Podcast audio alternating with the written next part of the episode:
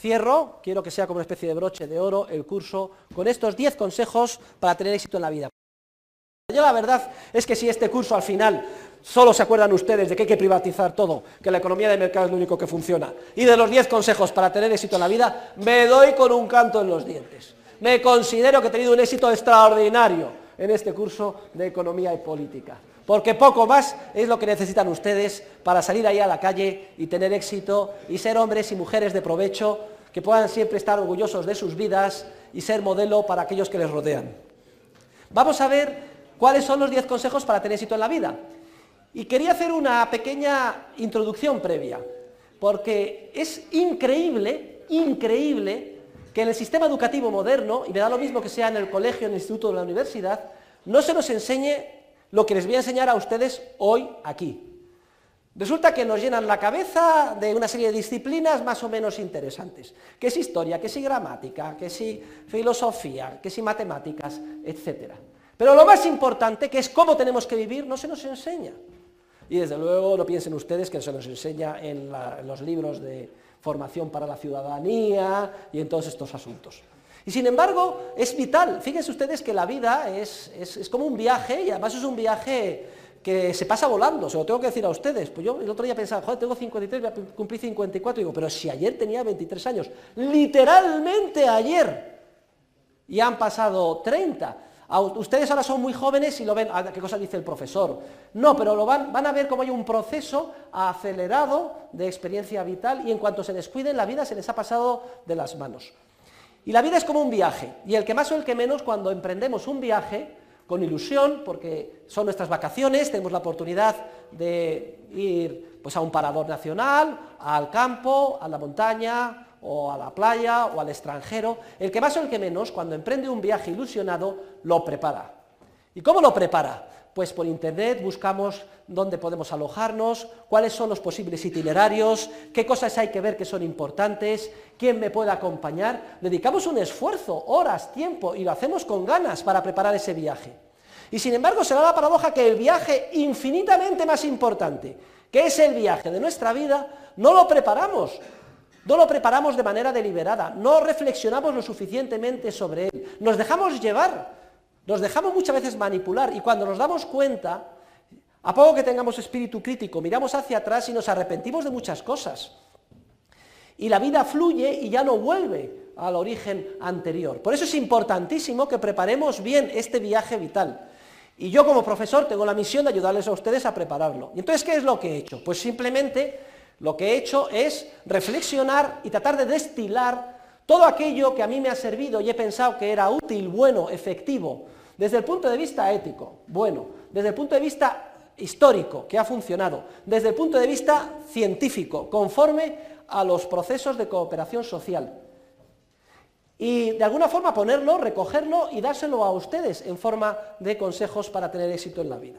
Y además miren, si hacen ustedes lo que les voy a decir, tendrán éxito en la vida, garantizado. Hombre, unas veces más, otras veces menos, a lo mejor habrá algunos momentos que haya que replegarse, pero si ustedes lo hacen no tengan ninguna duda, van a tener éxito en la vida. Significa que van a poder lograr lo que ustedes quieran y además que van a perseguir los fines buenos. Lo que da felicidad al ser humano es alcanzar lo que se propone y proponer proponerse lo que uno debe proponerse. Son dos temas. ¿Eh? Un tema ético, me tengo que proponer algo que debo proponerme porque es bueno y además la satisfacción de alcanzarlo. Eso es lo que da éxito en la vida. Y los diez consejos para tener éxito en la vida nos van a, nos van a ayudar a conseguir estos resultados. Primero, de elegir lo éticamente bueno y luego movilizar nuestro yo junto con los que nos rodean para alcanzar eso que es éticamente bueno. Luego, les he explicado la importancia que tiene el planificar este viaje apasionante que es la vida. Y es apasionante primero porque está protagonizado por cada uno de nosotros. Segundo, porque solo lo vivimos una vez, nos la estamos jugando. A muchos esto nos producirá mucha responsabilidad o incluso vértigo, pero precisamente lo que hace que la vida merezca la pena ser vivida es que somos protagonistas de ella y somos responsables de ella. Y además tenemos capacidad de elegir y actuar bien o mal. Vamos a actuar bien, vamos a utilizar nuestra mente como principal instrumento, la experiencia y el conocimiento que les, traslado yo como profesor de ustedes para potenciar la posibilidad al máximo de lograr aquello que podemos lograr. Entonces, ¿cuál es el primer consejo para tener éxito en la vida? Pues el primer consejo para tener éxito en la vida, pónganlo ustedes con letras mayúsculas y muy grandes, el siguiente, pongan sean, por favor, entusiastas. El primer consejo, entusiasmo. Luego, por tanto, entusiasmo con mayúsculas y con dos signos de exclamación. Si quieren ustedes tres signos de exclamación antes, con puntito hacia arriba, y tres signos de exclamación después, con puntito hacia abajo. ¿Qué significa esto? Pues significa que no importa lo que hagan, las circunstancias en las que se encuentren, háganlo siempre con entusiasmo. Que sean ustedes entusiastas. ¿Y qué es ser entusiasta? ¿Qué es el entusiasmo? Pues miren, si ustedes no saben lo que es el entusiasmo, solo tienen que hacer una cosa, mirarme a mí, porque yo soy una persona entusiasta. ¿Saben ustedes lo que es el entusiasmo? El entusiasmo no es andar eh, dando saltos de alegría, ni ser un histriónico. Eh, el entusiasmo yo lo definiría como, es la manifestación de la energía psíquica interior como las pilas que tiene unas, unas, baterías que tuviera uno, donde sale una energía psíquica hacia afuera que nos moviliza, nos mueve hacia aquello que queremos, con entusiasmo. Esto es el entusiasmo. Y por tanto, el secreto del éxito de la vida es el entusiasmo, es hacer lo que sea, lo que nos haya tocado con entusiasmo, incluso en las circunstancias más difíciles, incluso en las circunstancias más aciagas. Ahora, yo entiendo, cualquiera de ustedes puede decir, joder, profesor, eso está muy bien que usted lo diga, porque usted es un entusiasta, pero yo, a mí me pesan los pies, todo me falla, mis padres no me quieren, la universidad va mal, no tengo un duro, lo veo todo negro. Por las mañanas, hoy no me puedo levantar. Se me hace todo un mundo. Hay muchas veces en la vida en los que nos falla el entusiasmo, empezando por un servidor. Porque estamos más cansados, y ustedes lo habrán visto a lo largo del curso. He dado 50 clases de una hora y media de duración. Yo he procurado ser muy entusiasta, pero había días que venía más cansado. Generalmente mm, lo que nos cansan son problemas espirituales y de tipo psíquico, más que de tipo físico. ¿eh? Yo voy dos veces a la semana al gimnasio, nunca me apetece llegar al gimnasio, voy después de clase. La verdad es que se me hace un mundo, pero salgo felicísimo. Después de haber corrido 10 minutos, hecho gimnasia 10 minutos, 20 aparatos 14 veces, nadado medio kilómetro, spa, 10 minutos de sauna, 10 minutos de amant, salgo que parezco Superman, aunque entré hecho encabronadísimo. Decía, lo último que me apetece es desnudarme otra vez y ponerme a hacer estas tonterías. ¿Qué pasa si nos falla el entusiasmo? Estamos en un trabajo que consideramos adverso. Hemos tenido problemas de tipo profesional o de tipo familiar. Eh, tenemos inseguridades, dudas. ¿Qué pasa si nos falla el entusiasmo? Pues tomen buena nota. Les voy a decir qué hay que hacer para ser entusiastas cuando nos falle el entusiasmo. Y es algo muy sencillo. Lo voy a describir con una película, porque a mí me gustan mucho las películas. ¿Quién ha visto Salvando al Soldado Ryan? Ver, que levantemos la mano. ¿Quién ha visto la escena del desembarco de Normandía, donde está el protagonista de la película, que es nuestro buen amigo Tom Hanks? Les voy a decir lo que decían los formadores del ejército norteamericano antes del día D. Salieron los correspondientes sargentos y tenientes y dieron la siguiente perorata a los soldados. Les dijeron, queridos soldados, mañana vamos a desembarcar. Gran parte de nosotros no pasaremos de la playa y vamos a morir. Sé, sabemos, que vosotros y nosotros estamos aterrorizados de miedo, cagados de miedo, como es natural. Y sin embargo, mañana tenemos que dar el do de pecho. Mañana tenemos que ser héroes. Pues bien, ¿saben ustedes lo que vamos a hacer mañana para ser héroes? Muy sencillo. Mañana, desde que saltemos a las lanchas de desembarco, solo hay que hacer una cosa. Vamos a actuar como si fuéramos héroes. Concedido, no lo somos y estamos muertos de miedo. Pero mañana, desde que saltemos a las lanchas, solo vamos a tener nuestra mente en una cosa. Actuar como si fuéramos héroes. Visualicemos, ¿qué haría un héroe? Que no lo somos, que estamos muertos de miedo. En esa circunstancia, ¿que ¿qué haría un héroe? Que cada uno se lo imagine. Yo, por ejemplo, saltar a la playa gritando, me voy a comer el mundo, pues haz eso. Actuar como si, porque la vida, queridos alumnos, es el gran teatro del mundo. Si actuamos como si fuéramos héroes, seremos héroes. Y esos miles de jóvenes americanos, ingleses, etc., ese día, a pesar de estar muertos de miedo, actuaron como si fueran héroes. ¿Y saben ustedes lo que sucedió? Que fueron todos y cada uno de ellos héroes.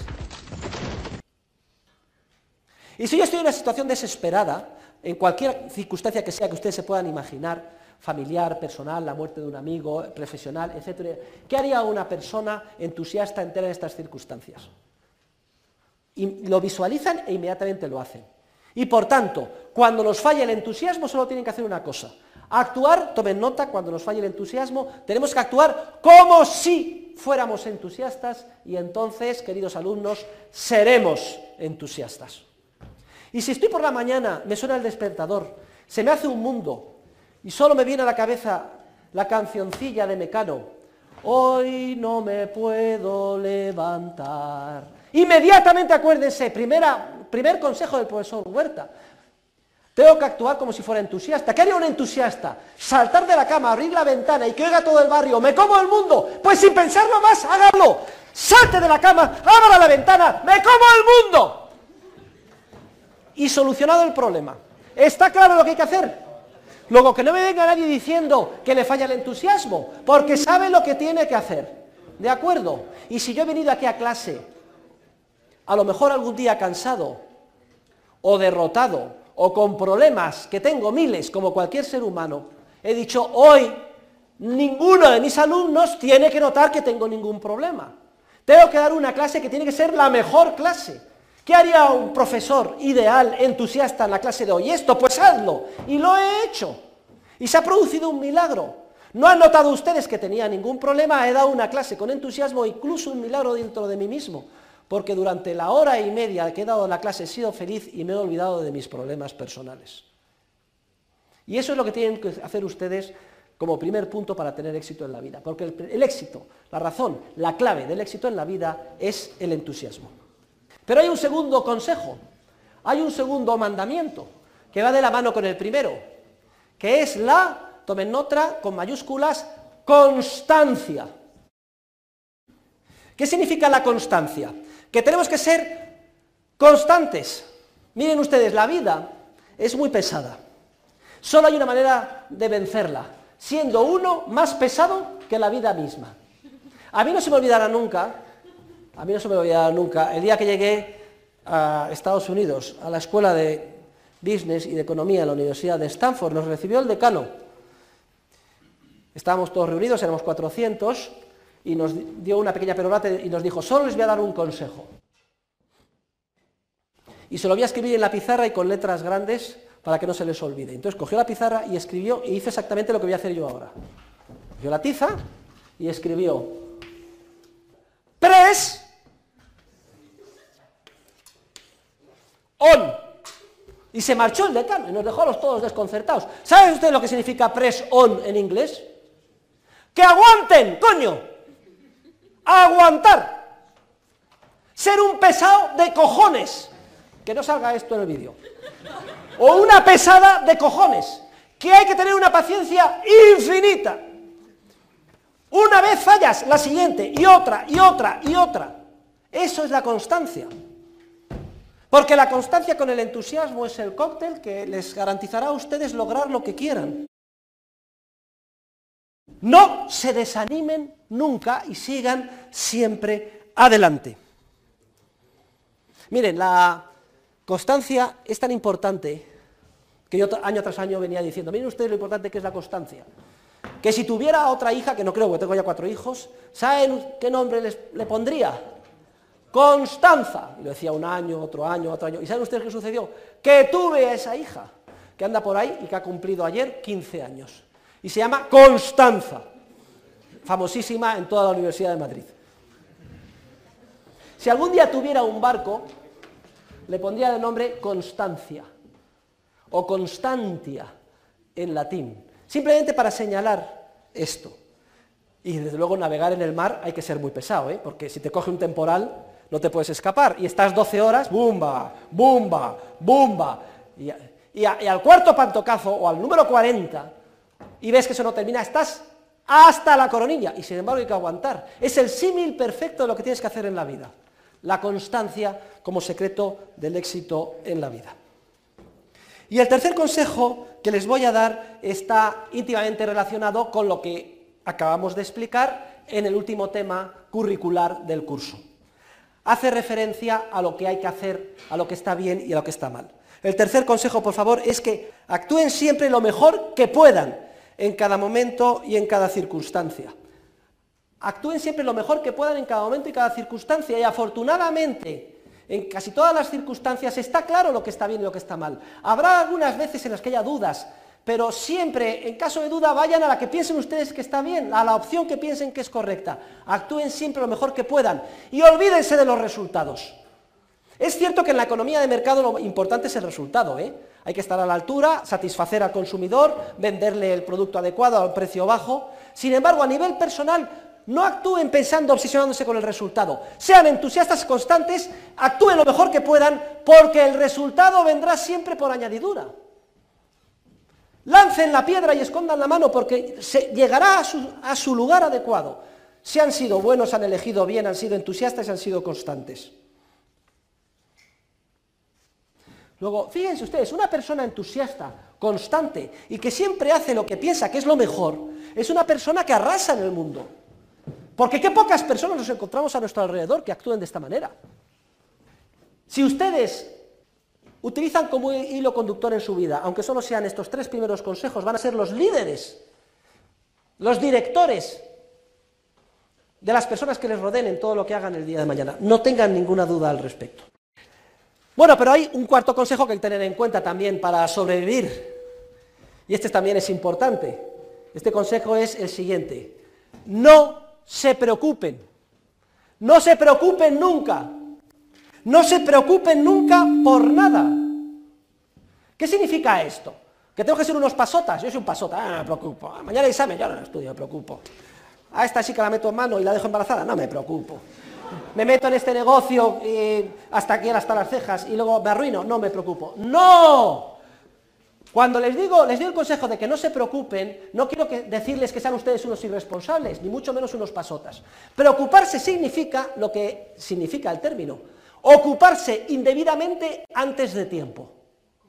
Preocuparse, ocuparse antes de lo que corresponde, del tiempo que corresponde. Es como el famoso chiste que le dicen al loro inglés, el viernes a las 5 cuando está yendo a su casa, Lord Harris, Lord Harris, que ha caído la bolsa y se ha arruinado usted. Y entonces Lord Harris, con una flema británica inmensa, dice, menudo disgusto me voy a llevar el lunes a las 9 de la mañana cuando venga a la oficina.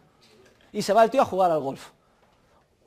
Debemos de organizar y orientar nuestra vida y nuestra acción sin dejarnos carcomer por ese virus, es como una especie de termita, que es la preocupación implícita que siempre tenemos en el subconsciente y que no nos deja vivir. Hay una serie de normas que no me da tiempo a decirles a ustedes sobre qué hay que hacer para evitar esto, porque además la preocupación es un hábito que se desarrolla sin darnos cuenta. Y empezamos, y si no le ponemos dique a tiempo, llega un momento en que siempre estamos preocupados por todo. Y estoy preocupado por mi familia. Y estoy preocupado por mi mujer, por si me va, a dar, con otro y me va a poner los cuernos. Estoy preocupado por mis hijos porque son adolescentes, porque no me hacen caso, porque no estudian lo suficiente, etc. Estoy preocupado por la empresa y por el negocio porque no me va bien, por mis trabajadores, porque no producen lo suficiente. Estoy preocupado por el día de mañana, por si me podré jubilar, por si me llegará la pensión. Estoy preocupado por Zapatero, estoy preocupado por el coche, estoy preocupado por el ordenador, estoy preocupado por todo. Y además adquirimos el hábito de que si ya no tenemos carnaza para preocuparnos, parece que nos falta algo. Hay que evitar llegar a ese círculo vicioso, todo lo contrario, no nos tenemos que preocupar jamás. En este sentido, siempre recomiendo dos libros que tienen ustedes que leerse. Hay uno que es muy americano, pero también muy práctico y muy divertido.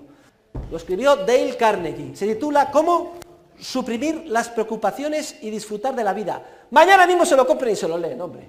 Es un libro muy americano, deliciosamente americano y también muy divertido y muy ágil. Una anécdota que cuentan, cuenta el caso, todos, todos los casos son verídicos, con nombres y apellidos, etcétera, ¿no? Este era un americano de San Francisco que había caído en el hábito de la preocupación, se preocupaba por todo. Y entonces viene la Segunda Guerra Mundial y lo destinan a una flotilla de submarinos en el Pacífico, a tratar de hundir cargueros japoneses. Entonces cuenta que en una de las misiones los descubre un dragaminas japonés y empieza a perseguirle, el submarino se hunde, justo hasta que llega al fondo, que no era muy, profundo, una cota de 40-50 metros, y empieza a descargar minas eh, antisubmarino el, correspondiente destructor. ¡Bum, bum! Que explotaban, dice, al lado, ¡bumba, bumba! Que cada vez que explotaba una mina eso era, vamos, no sé si han visto ustedes la película alemana Das Boot, o varias que hay sobre submarinos. ¿eh? Entonces eso explotaba, se iba la luz, se rompían las tuberías, la presión crujía. Bueno, dice que estaban todos acojonados, cada uno en su catre, sudando, sudando, sudando, sudando.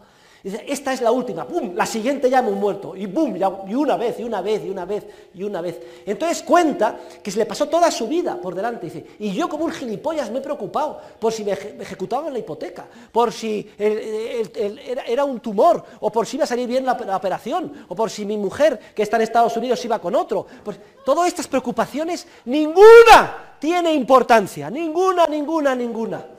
Prometo firmemente si salgo de esta, que no voy a salir, no voy a preocuparme más. ¿Saben ustedes cuánto tiempo estuvo el destructor tirando minas? ¡19 horas! Y los tíos ahí 19 horas, hasta que se quedó sin munición y se marchó. Y más, más mal que bien renqueando, salieron a flote y sobrevivieron. Es uno de entre los muchísimos casos que cuentan en el libro con reglas prácticas para evitar que cada uno de ustedes se preocupe. Pero además hay, otra, hay otro libro que me gustaría que también leyeran, lo tienen publicado en la edición de bolsillo de Alianza Editorial. Son, tome nota, las meditaciones de Marco Aurelio. Marco Aurelio, vamos a ver, ¿quién ha visto Gladiator? Ante la mano. Bueno, pues Marco Aurelio es el emperador ya mayor, que el único error que cometió fue dejar al tontolada de su hijo el imperio. En realidad no, se lo dejó a otro, pero el hijo, ya sabe usted lo que hizo. Entonces, Marco Aurelio eh, escribe unas meditaciones muy cortas, no tienen más de una línea o dos cada una de ellas, que además las escribe en, unas circunstancias súper adversas. Ahí en Dalmacia, en una casa de campaña rodeado de barro, todo el día lloviendo, luchando contra los bárbaros. Y esas meditaciones destilan quizás la sabiduría más elevada de la escuela estoica. Entonces, no hay nada más bello que leer una meditación y dormirse. Y no les voy a decir, sitúan con perspectiva todo lo que hacemos en la vida, lo poco que somos, lo poco importante que tienen las cosas que nos agobian. Y sobre todo nos ayudan a, no solo a coger perspectiva, sino a no preocuparnos. Luego, uno desde el punto de vista de la filosofía estoica, en gran medida luego recogida por la filosofía cristiana, otro desde el punto de vista más moderno o americano, les ayudarán con muchas normas prácticas, sobre todo para aquellos que sean más proclives a preocuparse, a evitar caer en ese vicio. Bien, pero les voy a dar un quinto consejo muy importante. Y el quinto consejo que les voy a dar es para que ustedes multipliquen la capacidad de influencia personal y su capacidad de aprendizaje y de enriquecimiento personal. Uno de los riesgos graves que tenemos es que nos quedemos de alguna forma metidos en nuestra concha de mundo pequeño localizado. Es decir, nuestra casa, la universidad, el trabajo, y el fin de semana al sitio de siempre, una vez tras otra. Y resulta que encendemos la televisión y vemos a Zapatero y leemos el mismo periódico. En cuanto pasan semanas, meses y años, pensamos que eso es el mundo y eso no es nada. Yo ahora me acuerdo cuando estaba, vivía en Estados Unidos, cogía la prensa, veía la televisión, jamás había ninguna noticia de España. Nunca. Una vez en el San Francisco Chronicle, que tenía 300 páginas, salió una noticia así de pequeñita diciendo un golpe de Estado en España, un tal tejero, a cuatro líneas. No les importaba nada. A mí eso me dio muchísima perspectiva. Yo que estaba agobiado por lo que pasaba en España, pero si España es una infinitesimal esquinita del mundo y de las preocupaciones del mundo, ¿cómo podemos coger nosotros perspectiva, enriquecernos? Y estar por encima de las pequeñas miserias locales? Pues muy sencillo, y ese es el quinto consejo. Aprendan idiomas. Es esencial aprender idiomas, y sobre todo un idioma. No tengan ninguna duda, ¿cuál creen ustedes que es? El, el inglés. El inglés es como el latín en la época de nuestro siglo de oro. Con inglés nos entendemos todos. Con los franceses, aunque tanto, protesten tanto los franceses, se habla en inglés. Con los italianos se habla en inglés. Con los alemanes se habla en inglés. Con los ingleses incluso se habla en inglés con los americanos. con los chinos, con los japoneses, aunque no hay quien lo entienda. A algunos que son mucho chauvinistas les gusta forzar el acento extranjero, con acento a los franceses, pero terminan pasando por el aro y hablando inglés. Aprendan ustedes inglés. Y además el inglés es un lenguaje muy vivo, porque es un lenguaje que no está regulado, no, hay Real Academia eh, de la Lengua Inglesa, ni de diccionario oficial inglés, sino que es lo que la gente habla, y es un orden espontáneo, y si falta algún término, lo cogen sin ningún problema y adquiere carta de naturaleza. Por ejemplo, el término empresario en inglés, entrepreneur, está cogido directamente del francés, se escribe de la misma manera, aunque se pronuncie de forma distinta. Esa es la belleza del inglés, es el idioma de la sociedad, digamos, más dinámica, porque es relativamente más libre que hay este momento en el mundo. Y es el lenguaje de la economía por antonomasia, de los negocios, es el lenguaje de la ciencia. Y aprender inglés es muy sencillo, porque los ingleses hablan como hablan en, la, traducción de las películas de los western, de, de las películas del oeste, los indios. Yo, toro, sentado, ir, coger, rifle. Así es como se habla el inglés. Y el inglés, a mí me enseñó mi padre el inglés en tres meses. Simplemente tiene uno que aprenderse 500 palabras. 20 palabras cada día, se las aprende de memoria y ya puede leer cualquier revista. Se suscriben a cualquier revista y ya es más difícil lo de entender, pero bueno, con las películas en inglés, canales vía digital en inglés, etcétera, poco a poco pues van cogiendo. El inglés es importantísimo. Miren, es tan importante el inglés como toda la carrera. Fíjense, no les estoy exagerando nada, ¿eh? Como toda la carrera, para su futuro profesional. No estoy minusvalorando la carrera, ¿eh? pero es igual de importante que el resto de la carrera.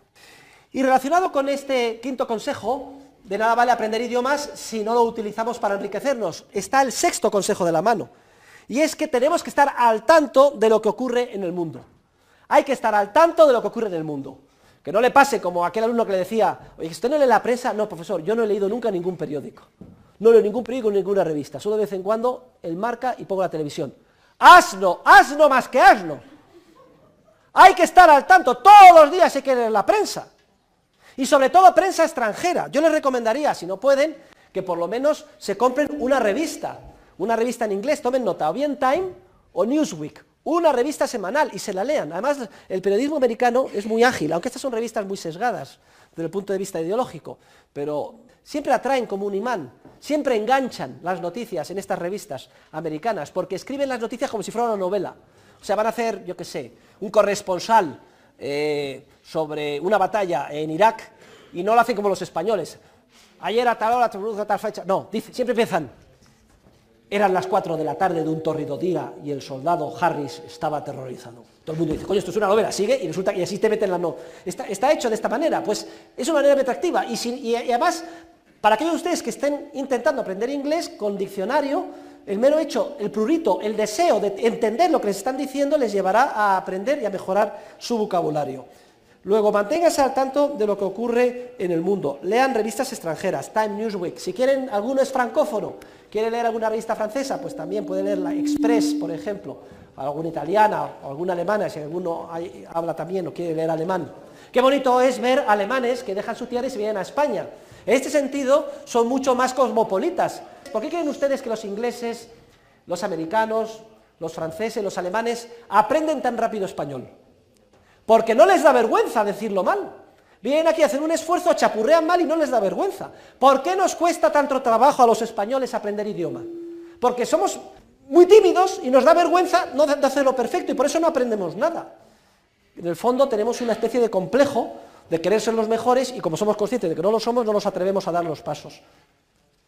Pero aquí vienen alumnos Erasmus de Alemania que no saben nada de español en septiembre y en diciembre están hablando español casi perfectamente, lo cual es increíble. Y también dice mucho del espíritu de disciplina y esfuerzo del pueblo alemán, porque el español tampoco es que sea nada fácil. Luego el punto 6, el sexto consejo es que se mantengan al tanto de lo que ocurre en el mundo, que lean revistas extranjeras, que no caigan en ese pobre localismo de pensar que lo que los rodea es el mundo y no hay nada más allá de él. También hay una, hay una serie de programas, la verdad es que ahora se está usando de ellos, se han copiado. Empezaron llamándose madrileños en el mundo, ¿quién vio esto? Y luego ahora se llama españoles en el mundo. Bueno, pues ven ustedes que hay determinados españoles, generalmente porque se casan con un y están uno en Nueva Zelanda, el otro en la Quinta Puñeta, el otro en Noruega, y se les preguntan, y oye, pues hablan como hablamos en Madrid, y sin embargo están metidos en una problemática totalmente distinta, lo que pasa en España les importa tres pepinos y solo vienen aquí de vacaciones una vez cada cinco años. Esto también da mucha perspectiva y enriquece mucho. Son de los pocos programas que a lo mejor envían un mensaje positivo dentro de la telebasura que hay hoy en día. Vamos al séptimo consejo, que es muy importante también. Miren, el séptimo consejo se refiere a las diferentes áreas en las cuales desarrollamos nuestra actividad. El séptimo consejo es el siguiente. Sepan equilibrar adecuadamente sus objetivos, uno, profesionales, sus objetivos, dos, familiares, sus objetivos, tres, culturales. Todo ser humano desarrolla su actividad en estas tres facetas. Estas tres facetas. La familia y la amistad. La esposa, los hijos, los amigos. Es una faceta importantísima. En segundo lugar, la faceta profesional. Dedicamos un tercio de nuestra vida dentro de las paredes de una empresa o desarrollando una actividad profesional. Y tercer lugar, la faceta cultural, la cultura, que puede ser desde cultura física, hacer ejercicio, hacer deporte, etcétera, y la cultura espiritual, disfrutar con una obra de arte, ir a un museo, pintar, viajar. Lo que les quiero decir es que ustedes serán felices en gran medida en función de que sepan equilibrar adecuadamente estas tres facetas. Y esto exige esfuerzo, esto exige disciplina, exige reflexión y sobre todo exige tomar decisiones, exige optar. Y aquí hay un grupo de mis alumnos, concretamente mis alumnas, que lo tienen un poquito más desafiante, un poco más difícil. Sobre todo hoy en día a, la mujer parece que se le exige ser superwoman, tiene que ser la mejor profesional, la número uno en la empresa. Pero es que además tiene que ser una amante, vamos, poco, ¿qué les voy a decir a ustedes? Y la mejor madre, la mejor ama de casa. Y llevar todo perfecto. Oiga, eso es imposible y además esquizofrénico. Hay algunas sociedades, por ejemplo en Estados Unidos, las pobres mujeres están, han terminado chingadas. Yo me acuerdo matrimonios donde él vivía en Los Ángeles y ella en Nueva York. Y luego viajaban los fines de semana y se encontraban a mitad de camino. ¿Ustedes creen que ese matrimonio podía durar? Lo digo porque hay muchas tentaciones, sobre todo para que la mujer triunfe profesionalmente. Y a lo mejor, no a lo mejor, con total seguridad, se minusvalora a nivel social, y esto por una serie de razones, muchas de ellas habría que analizarlas hasta qué punto son o no válidas o conspirativas, etcétera, ¿no? Ah, que tú trabajas. No, yo me dedico a mi familia. Ah, no trabajas. Joder, ¿cómo que no trabaja? Trabaja mucho más, a lo mejor que la profesional. Pero es que a lo mejor eh, cualquiera de ustedes, alumnas mías, opta por ser una médica profesional y mm, inevitablemente renuncia a desarrollar una vida familiar. Y esa es una opción personal respetable, pero que cada uno tiene que tomar sabiendo los costes en los que incurre. No vaya a ser que pasen los años, mire para atrás y piense, anda, pues no he creado mi familia, o no tengo hijos, o tengo menos de los que quería, o... y se me va de las manos. ¿Y esto por qué? ¿Por un despacho? ¿Por un sillón importante? Lo que le estoy diciendo es que no vayan a caer en, en el error de no tomar la decisión con conocimiento de causa y luego se arrepientan por ella. Porque de hecho lo que da satisfacción, lo que da más satisfacción al ser humano es crear. Ya lo he dicho antes. Y hacer lo que uno debe. Y a lo mejor una creación empresarial es importantísima, pero desde luego, no tenga ninguna duda, mucho más importante que eso es crear un ser humano. Y se lo dice una persona que es padre de seis hijos. Porque cada ser humano de esos que andan ahí con patas y con cabeza, a su vez es creativo de forma multiplicativa. Porque no importa lo grande que sea tu empresa o tu proyecto profesional, nadie se va a acordar de ello dentro de 15, 20, 30, 40, 50 o 100 años. En cambio, tu estirpe sigue ahí creando de manera expansiva. Hay que tomar decisiones. Pero también para los varones, no seamos workaholics. Y el primero que entona la mea culpa soy yo. Todo el día trabajando y cuando te das cuenta, tus hijos tienen 27 años. ¡Ay! Pero si ya no puedo jugar con ellos. Porque siempre que hubiera debido de jugar con ellos estaba demasiado ocupado. Luego, la vida familiar es muy importante. La vida profesional también. Y la cultura. No seamos unos zoquetes. Tenemos que enriquecernos espiritualmente, leer siempre un buen libro de literatura o un libro de historia. Los libros de historia son buenos, yo siempre leo un libro de historia, lo tengo en la mesilla de noche, porque ante el drama de la historia se minimizan los problemas que tiene uno a nivel personal. Un buen libro de historia, un buen libro de poesía, escuchar un buen concierto, ir a la ópera de vez en cuando, ensimismarse ante una obra arquitectónica maravillosa, ir a un museo, ver un cuadro de Van Gogh, que es mi pintor preferido, una escultura, un paisaje bonito. O navegar por el mar. Bueno, les digo lo que a mí me gusta, luego que cada uno le gustará una cosa distinta. Pero la cultura es física y espiritual es esencial, es el tercer Luego, por tanto, el consejo que les doy es que, por favor, equilibren adecuadamente estos tres niveles. El nivel personal, de la amistad y la familia, el nivel profesional y el nivel de la cultura. Bueno, y vamos al octavo consejo, queridos alumnos. El 8 es la F mayúscula punto, E mayúscula punto, es decir, la función empresarial. Ese es el octavo consejo. Que estén al tanto de lo que ocurre a su alrededor para detectar las oportunidades de ganancia que surjan y aprovecharlas. En eso consiste la función empresarial. Y esa es clave para tener éxito en la vida. De nada vale ser entusiasta, constante, estar al tanto. Si viene la oportunidad y como un idiota me quedo paralizado y no la aprovecho. Hay que ser perspicaces. Desde luego que si movilizo mi vida en función de un fin me van a salir múltiples oportunidades, como hongos debajo de las piedras. Pues aprovechala. Que cuando pasa un tranvía a lo mejor no vuelve a pasar. Si tienes a la chica a tiro, te gusta, os lleváis bien, tenéis los mismos principios, si una chica buena, etcétera, cásate con ella. No le dé más vueltas, coño. Ay, que sí, que sí, que sí, que no, que sí, que no, te quedas soltero. Spinster, las mujeres y solterones los tíos. O no, yo ahora me quiero divertir y ya me casaré cuando... Bueno, pues ya cuando tengas 40 años ya estás para el arrastre, hijo. Anda, que las posibles candidatas, mira, hay que aprovechar las oportunidades de ganancia, sin, sin desmerecer a las cuarentonas que estén en clase. hay que aprovechar las oportunidades que surgen en el entorno. Los tranvías no los dejen pasar. Estén al tanto, estén al tanto con la antena parabólica, en cualquier ámbito. He puesto este ámbito que tanta gracia les ha hecho, de las relaciones entre los sexos, pero también en el ámbito profesional, oportunidades de ganancia, aprovecharlas. Y además surgen así, en, el ámbito de la amistad, en el ámbito de la creatividad, en el ámbito artístico, en todos los ámbitos. Oportunidades de ganancia, de quedar bien, de decirle hoy a tu marido o a tu mujer, te quiero, toma, unas flores, sin que lo esperes. O una sonrisa. Oportunidades de aprovechar los intersticios que surgen innumerables para hacer el bien, para lograr cosas que tienen valor para nosotros. En eso consiste la función empresarial. Y ustedes al fin y al cabo tendrán éxito en la vida si son buenos empresarios. A la hora de elegir el trabajo que van a desarrollar, su profesión, cómo tienen que tratar a su mujer o a su marido, cómo tienen que educar a sus hijos, los viajes que van a hacer, de qué cultura se van a inspirar.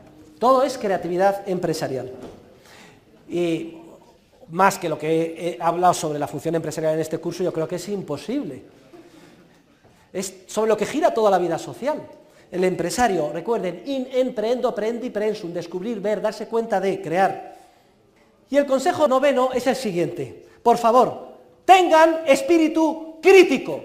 Repito, tengan espíritu crítico, tener espíritu crítico. ¿Qué significa esto? Pues que no se dejen llevar que no sean ustedes ovejitas manipuladas. Ve, ve, ve, ve. Que todo el mundo convoque una manifestación para defender el 07. Yo también, la manifestación. Que no, señores. Son ustedes universitarios, personas maduras, y además han venido por mi clase.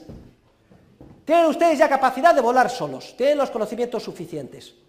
Cuestiónense todo lo que les digan, lo que vean, lo que escuchen. Sométanlo a análisis crítico con sus propias convicciones con lo que han estudiado aquí, con lo que han aprendido. Se darán cuenta que la mayor parte de las verdades oficiales son mentira, que la manipulación campa por todos lados. Si hay algo que la universidad puede darles es el desarrollo de este espíritu crítico. Siempre que vean algo que no es correcto, critíquenlo, levanten la mano, hablen. Entre otras cosas porque si en esas circunstancias de tiempo y lugar, ustedes no lo hacen, no lo va a hacer nadie más. Y me da lo mismo que sea una conversación de café con amigos, o en familia, o en el mundo de la empresa, o en el mundo artístico. Cuando vean que hay algo que no encaja o que chirría, hable, digan, no señor, por esto, esto, esto y esto.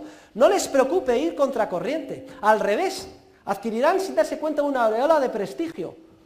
A pesar de que vayan contracorriente, dirán, es que fulanito, menganito o menganita, qué listos son, siempre dicen algo coherente, parece mentira.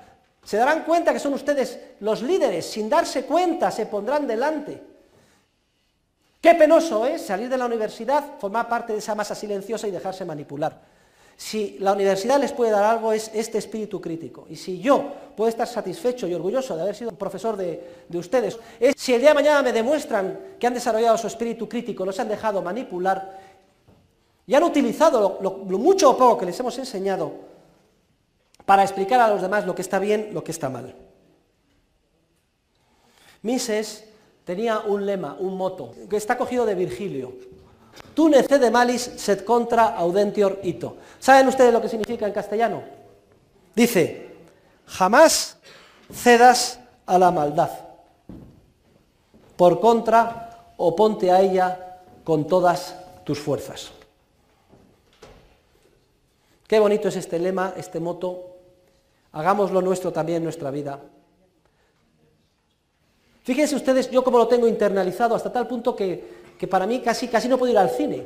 Porque yo voy a un cine y en vez de ir tranquilamente a disfrutar de la película, me planteo toda la problemática que se plantea en la política, si está bien o mal y qué implicaciones tiene desde el punto de vista de la teoría económica, con lo cual es un agobio ver la película tremenda. Y luego termino, bla, bla, bla, hombre, no lleguemos al extremo mío, pero sí, sí que es un juego de simulación. Yo haría esto, yo haría lo otro, este ha cometido esto en este momento, ahora se va a producir tal cosa. Tú nece de malis sed contra audentior ito. Jamás cedas ante la maldad. Por contra oponte a ella con todas tus fuerzas. Está preparado para la maldad. Tenemos que estar preparados. Está por todos lados. Forma parte de nuestra naturaleza. Vamos a encontrar gran número de personas que no se merecen nuestra confianza, que nos traicionan, tentaciones de todo tipo. Para eso está el espíritu crítico. Antes de dejarnos llevar, pensar un poco y dar un frenazo. Aunque muchas veces suponga ir contracorriente, parece que va uno contracorriente en todo. Que, en todos los aspectos de la sociedad va por una línea y tú vas en la línea distinta, con mayor seguridad, más tranquilidad. Eso quiere decir, tal y como están las cosas, que vamos por el buen camino, porque todos los demás seguro que están equivocados. Se dejan llevar, están manipulados. Pero terminemos el décimo consejo. Tener un comportamiento excelente en todos los ámbitos de nuestra vida. Y que no nos digan que muchas veces no, se sabe lo que está bien o lo que está mal. Mentira. Afortunadamente, en prácticamente todas las circunstancias se sabe lo que está bien. Tener un comportamiento excelente, serio y ético en todos los ámbitos de nuestra vida. Esto es el décimo consejo que debe de cerrar todos los que les doy. Y si caemos, queridos alumnos, porque al fin y al cabo estamos hechos de la pasta humana, y si en alguna circunstancia no estamos a la altura de los acontecimientos. Y si cometemos errores, aunque sean errores graves, si no tenemos un comportamiento serio y ético en alguna circunstancia, si nos comportamos de una manera que deja mucho que desear o no es excelente, ¿qué hay que hacer? Pues muy sencillo, lo primero, en buena nota, reconocer el error. Y una vez hecho eso, no hay más remedio. No hay más remedio, no hay más remedio que seguir adelante. Tenemos que resurgir como el ave fénix de nuestras cenizas y reconociendo el error y procurando, dentro de lo que esté en nuestras manos, solucionar el daño realizado, resurgir, digo, de nuestras cenizas y seguir adelante con todos los principios que les he dicho, de entusiasmo, constancia, etc. Es la única manera de que podamos asumir nuestra naturaleza y seguir adelante impasible.